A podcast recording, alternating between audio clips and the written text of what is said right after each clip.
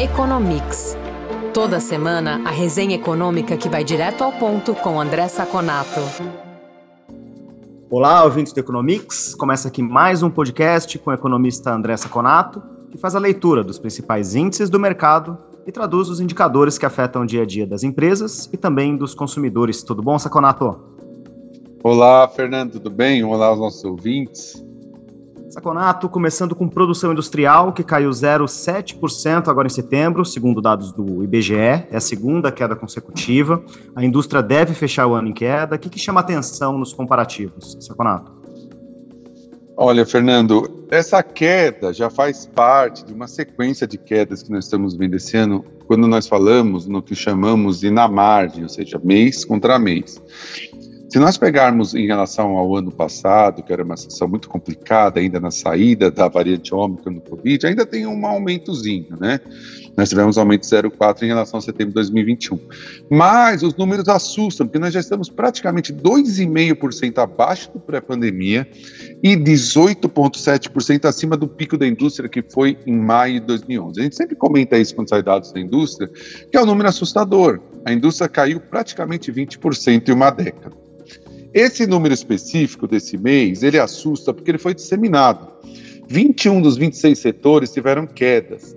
E quedas em setores muito importantes, como produtos alimentícios, caiu 2,9%, metalurgia 7,6%.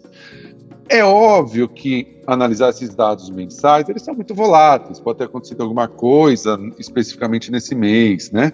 Mas se a gente pegar que 21 dos 26 caíram e principalmente que os gargalos de oferta do mundo, né, aqueles, gar aqueles gargalos causados pelo Covid, né, de falta de peças, falta de matéria-prima, de chips, estão atenuando, ficando cada vez menos, gerando cada vez menos problema para a indústria. Qual é a conclusão que nós chegamos então? Que basicamente essa queda já mostra uma demanda mais fraca, tá? uma demanda interna mais fraca, que é causada pelo aumento dos juros, que começa a fazer efeito, né? Nós temos um efeito defasado, nós estamos sentindo agora o aumento de juros tivemos há seis, nove meses lá atrás, no, na demanda. A incerteza eleitoral, né, que atrapalha todo mundo. É, vale lembrar que isso aqui é de outubro, né, antes da eleição do segundo turno. E também o mercado de trabalho, que, embora esteja melhorando, não é suficiente para gerar uma demanda adicional. E vale aqui também um alerta: o mercado de trabalho, como nós vimos anteriormente, ele, foi, ele demora mais para subir, porque as leis do Brasil são muito engessadas, então a economia já vinha subindo, o mercado de trabalho estava ruim, e ele demora mais para cair também. Ou seja, se a economia começa a ficar ruim, ela contrata uma queda do mercado de trabalho daqui três, quatro meses, o que pode gerar um grande problema para a economia. Então, esses números são realmente ruins para a indústria para que eu tenha melhoria da indústria no longo prazo, não basta a gente falar desses dados é, pontuais. A gente tem que ter um plano específico de melhoria da indústria para longo prazo. Baixar a tarifa de importação. A tarifa de importação média passou os quatro anos do governo Bolsonaro muito alta. Agora, pontualmente, o governo vem baixando algumas, instrumentos musicais, é, suplementos alimentares, mas ainda é muito pouco, muito pouco para o que foi prometido no início do governo uma inserção na cadeia mundial e uma melhoria na educação, melhoria na, na, nos níveis da relação, é, por exemplo, mercado de trabalho e universidades. Isso não está acontecendo, vai demorar para acontecer, então nós devemos ver a indústria ficando cada vez mais fraca nos próximos anos. E também confirmamos uma tese: não adianta desvalorização cambial. O câmbio se desvalorizou bastante e a indústria continuou fraca. O problema é mesmo estrutural. Saconato, você citou eleições, a gente está gravando na primeira semana após eleições, pós segundo turno. Que leitura que a gente pode fazer do comportamento dos mercados nesses dias? Olha, Fernando, a gente tem uma imagem muito clara do que aconteceu em 2002, né, na eleição, na primeira eleição do então presidente Lula, que o dólar teve uma variação gigantesca, né? Isso gerou inflação mais alta, gerou níveis de juros muito altos. E ele precisou escrever uma carta ao povo brasileiro garantindo que ele não ia fazer nenhuma besteira econômica, ia manter a responsabilidade e todo o arcabouço institucional que o governo Fernando Henrique tinha colocado, lei de responsabilidade fiscal, metas de inflação. Já dessa vez, a gente experimentou completamente o oposto. A eleição do futuro presidente Lula, que vai tomar posse em janeiro do ano que vem, não gerou nenhuma pânico no mercado. Para a gente ter uma ideia, o Ibovespa fechou a semana passada em 114 mil pontos, abriu em 112,300 com um pouco de susto por conta da eleição, mas ontem já estava em 116.400.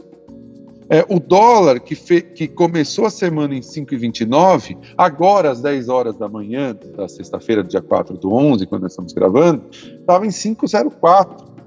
O euro de 5,27 no começo da semana passou para 4,97. Então, assim, o mercado reagiu com extrema calma ao, ao eleição do presidente Lula. Ma, mas tem que ter aqui um certo cuidado. O mercado está embutindo nessas previsões, nesses números, um ministro da Economia mais liberal, mais pró-mercado. Uh, tivemos especulação ontem, na quinta-feira, dia 3, que o ministro seria é, o ex-presidente do Banco Central, Henrique Meirelles, o mercado recebeu muito bem. Mas se confirmou, pelo menos até hoje, às 10h45, né, 4 do 11, que era apenas especulação o governo Lula não pode cair na besteira de colocar o ministro da Economia não alinhado com o mercado, porque daí sim pode gerar nervosismo. Tá? É, o mercado até aceita, por exemplo, em 2023 com fiscal menos uh, rígido, mas ele vai exigir uma regra que seja seguida a partir de 2023, 2024. Então, assim, resumindo, o mercado recebeu muito bem, cabe agora ao futuro presidente Lula a indicação do ministro que esteja é, comprometido com lei de responsabilidade fiscal e que tenha uma visão mais liberal. Aí eu acho que a gente passa essa, esse momento de turbulência mais tranquilo. Quer saber mais sobre o comportamento da economia? Conferir indicadores e pesquisas que orientam o mercado? Ter acesso a informações de especialistas em primeira mão e conteúdo exclusivo? Visite o lab.fecomércio.com.br.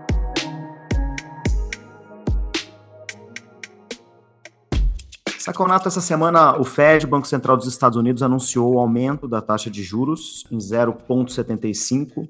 A gente está falando de uma faixa na casa dos 3,75%, 4%, que é a mais alta desde 2008.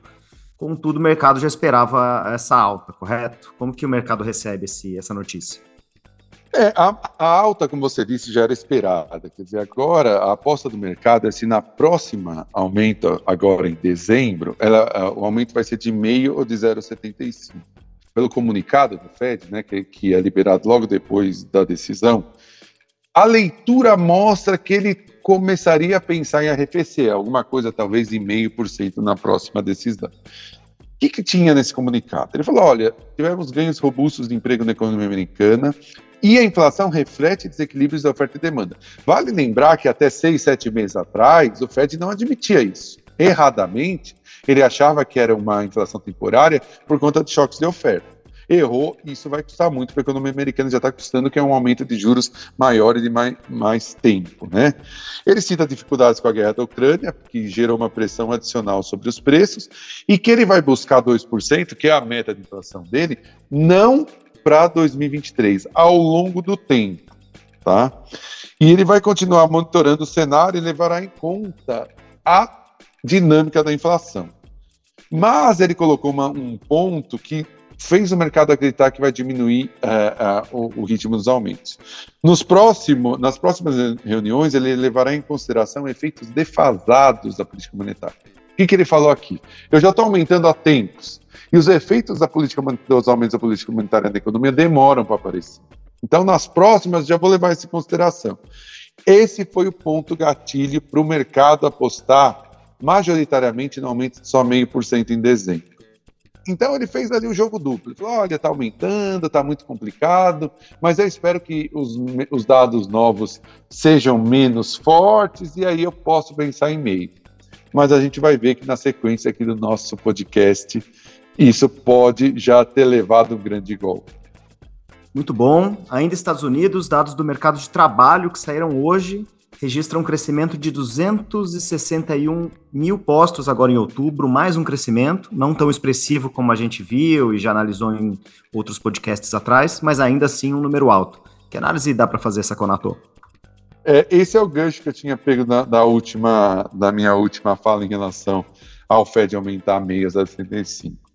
Se o Fed falou que ia ver os próximos dados e começar a decidir a partir dos próximos dados, já tem aqui um dado favorável, ele dá mais aumento 0,75. Foram 261 mil novos empregos, contra uma previsão do mercado de aproximadamente 200 mil.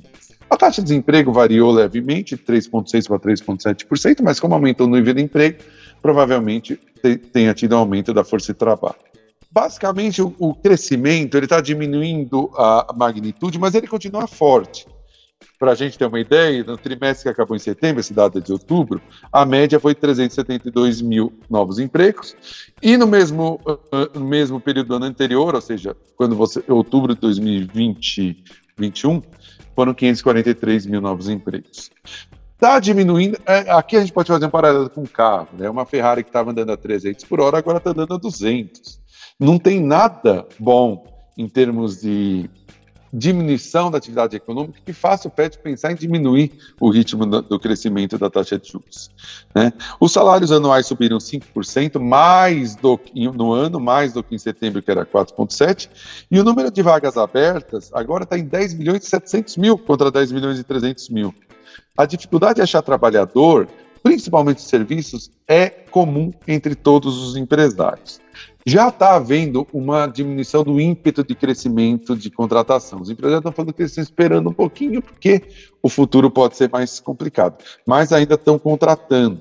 E só para a gente ter uma ideia, antes da pandemia, a média anual 2019 de, de, novos empregos era 164 mil. Nós estamos rodando 100 mil acima disso. Então, se o Banco Central queria ver os dados para balizar a decisão de dezembro, o primeiro dado já vai na direção de ele continuar aumentando a taxa de juros. Para encerrar, a atividade industrial da China caiu agora em outubro, de acordo com o PMI, o índice de gerente de compras. O total foi de 50,1 para 49,2, queda de quase um ponto. É uma marca simbólica, porque justamente essa marca de 50 separa crescimento e contração. Que análise dá para fazer, Seconato? Exatamente, Fernando. E reforçando o que você disse, se a gente pega o PMI de não manufatura, ou seja, não industrial, que leva em consideração serviço e construção, ele também caiu para baixo de 50, 50,6 para 48,7. Isso é claramente uma perda de momento da economia chinesa. O programa de Covid zero e a piora no mundo, a gente lembra que no, na semana passada, quando falamos de PIB chinês, cresceu muito por causa da exportação, o mundo não está segurando mais na margem, não. Então você tem uma Covid zero que para as indústrias chinesas, praticamente em algumas regiões, mais o mundo importando menos, você gera uma perda de momento.